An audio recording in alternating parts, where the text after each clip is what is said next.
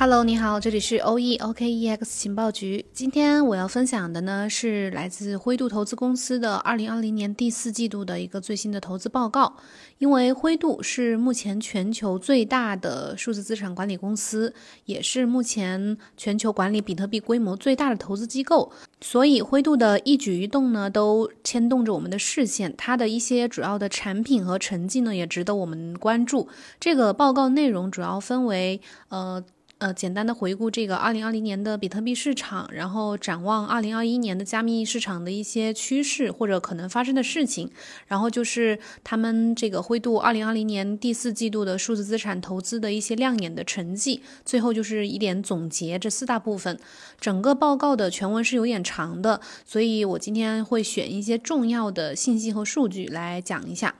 另外，如果你想进群或者想参与我们波凯实讲的课程，或者获取文字稿和 PDF 学习资料的话呢，可以加主播的微信：幺七八零幺五七五八七四。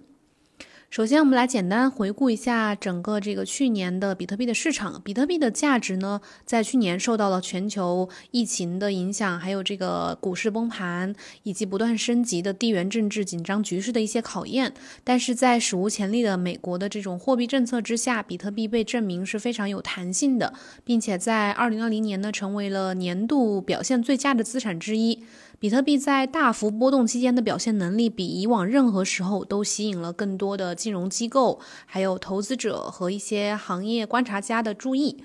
那金融和科技界呢，有一些有影响力的人就表示，呃，公众支持比特币作为一种资产，作为一种投资产品和货币商品。当这些历史被记下来的时候，二零二零年将被认为是比特币和呃更广泛的数字货币采用的一个重大转折点，也是非常有意义的一年。然后我们来说一下这个灰度他们对二零二一年的一个展望。首先，第一个他们的展望就是关于比特币的军备竞赛，因为比特币目前正在成为投资组合当中广泛使用的一种多样化的工具。也就是说，这个意思是什么呢？就是一些主流的投资者，还有咨询公司，甚甚至是一些银行都在改变对比特币的看法。分配给比特币的职业风险已经变成了一种落后的职业风险。就是说，现在很多人觉得。呃，以前是担心过早的投资会有风险，现在很多人都是觉得为时已晚。二零二零年，我们看到的金融机构将呃比特币纳入他们的一些资产负债表，比如这些呃这个 MicroStrategy 啊，还有等等其他公司。那二零二一年呢，我们可能会看到各个国家的一些其他的金融机构会开始效仿。这是灰度认为的，他们这个就是二零二一年整个呃加密世界、加密领域会发生的第一个这个趋势吧。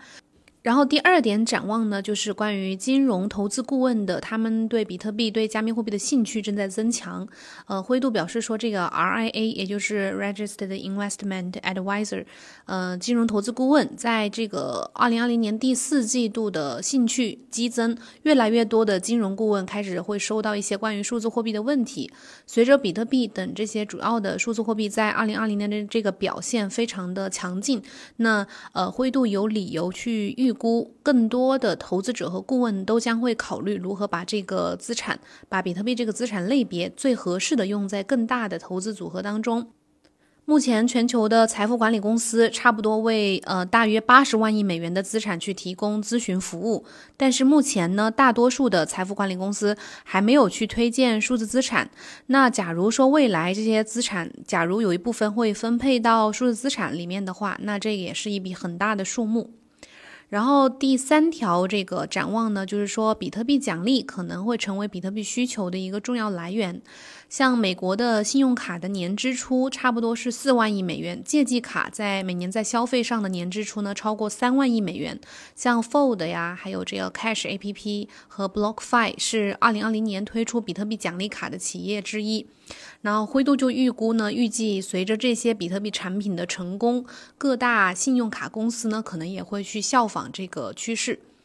然后第四条第四个展望呢，就是。灰度认为比特币可能会被公认为一种清洁能源的激励机制，因为中国的这个能源消费和挖矿业的这个地理集中度，长期以来都是一直是这个比特币的热门话题。而这种说法呢，目前正在有转变的趋势，通过将比特币开采，就是比特币挖矿融入整个大陆最高效的能源基础设施。北美呢，目前正在崛起，成为矿业强国，其中包括这个 Foundry 这家公司。能源公司目前正在做出一个非常纯粹经济的决定，就是充分利用先前浪费的一些能源，并以此获得报酬、获得回报。比特币挖矿目前正在帮助补贴一些还没有充分利用的能源基础设施，并且可能会纳入公共绿色能源计划。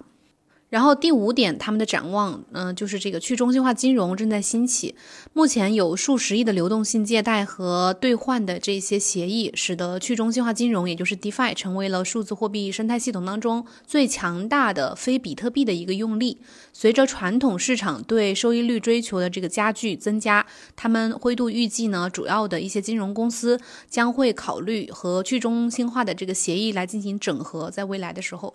最后一个展望就是关于国家采用数字货币的这个方面。虽然许多国家都有关于数字货币的法律，但是很少有国家认真的将数字货币纳入，呃，或者引入到政府去拥有拥有一套这个真正的金融工具。而前段时间呢，美国监理署最这个有一个指导意见，就表明说，美国银行可能希望将数字货币纳入到它的这个结算基础设施里面。到二零二一年的话，我们可能会看到数字货币开始融入到国家的银行的这个基础设施当中。然后第三个部分，我来简单说一下灰度的第四季度的一些亮眼的成绩吧，就是关于数字资产投资方面的，以及它整个二零二零年的一个成绩。在二零二零年第四季度，他们灰度的产品的总投资呢，有达到了三十三亿美元，就是说有三十三亿美元流入到了灰度的这个信托产品当中，然后平均每周投资所有产品的资金，呃，达到了二点五零七亿美元。然后，如果来看全年的话，就是整个二零二零年的这个成绩的话，灰度产品的总投资额达到了五十七亿美元，这个基本上是它一三年到一九年的这个总投资额的四倍还多。呃，一三年到一九年大概也就是十二亿美元左右吧。然后，整个二零二零年全年，它的平均每周的投资产品的流入资金是一点零九八亿美元。这个这些数据有什么启示呢？就是说，整个二零二零年对于灰度，包括对数字资产来说，都是非常有意义、非常标志性的一年。这也是得益于一些投资者、一些主流的嗯大型的投资者或者说投资机构对灰度的这个产品的支持。那目前为止，灰度有多少的这个资产管理规模有多大呢？在二零二零年年初的时候，灰度管理着差不多二十亿美元的资产，但是到二零二零年年底，它的管理资产规模已经达到了二百零二亿美元的这个资产，直接翻了十倍。然后二零二零年全年，灰度对比灰度的这个比特币信托是世界上增长最快的投资产品之一，从十八亿美元直接增长到了一百七十五亿美元的这个资产管理规模。这是数字货币生态系统成熟的一个非常难以置信的证明之一。另外一点值得注意的呢，就是灰度比特币信托的这个流入量、流入资金已经超过了。呃，开采的比特币的这个量，他们之前在报告当中说了，进入到比特币、流入到比特币、灰度比特币信托的这个呃比特币数量呢，正在持续的增长，已经占到了比特币开采量的百分之一。这个指标意义非常重大，因为我们都知道矿工是市场天然的一个卖家，他们经常会把挖到的一些比特币啊拿去支付运营费用。但是是在这个二零二零年第四季度，比特币的流入量呢，差不多是开采比特币的百分之一百九十。四。最后就说一下这个机构这一点，因为嗯，我们知道灰度的这个信托产品啊，主要的买家是来自一些机构。历史上呢，机构在灰度资金流入当中是占了绝大多数的，但是在二零二零年第四季度表现是尤为明显，这个比例是更高的，因为机构占到了资本流入的百分之九十三，也就是差不多呃这三十三亿美元里面有三十亿美元都是来自机构。那鉴于最近机构对比特币的热情高涨的这些新新闻，嗯，纷至沓来，就是我们看到很多最近有一些机构都开始对比特币感兴趣，这一点也没有很令人意外。实际上，灰度比特币信托占到了他们所有系列产品所有流入量的百分之八十七。嗯，这是从一七年第二季度以来的一个最高占比，这也进一步证明了机构将比特币作为储备资产的这样一个呃说明。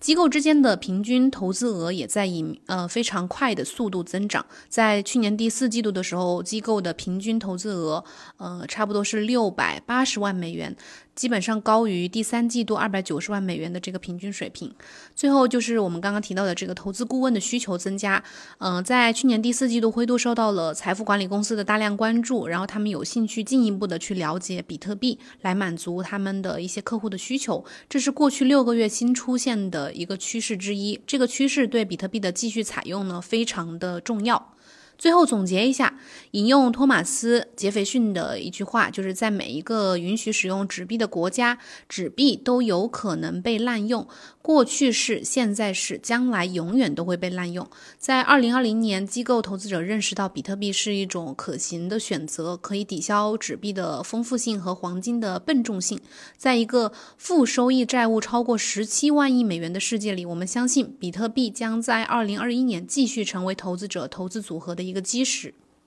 好了，以上就是我们今天节目的所有内容，感谢你的收听。如果有问题的话，直接在节目下面给我留言，我看到就会回复。然后，如果想进群呢，或者是想要获取学习资料、参加波卡试讲课程的朋友呢，记得加主播的微信幺七八零幺五七五八七四。我们明天同一时间再见，拜拜。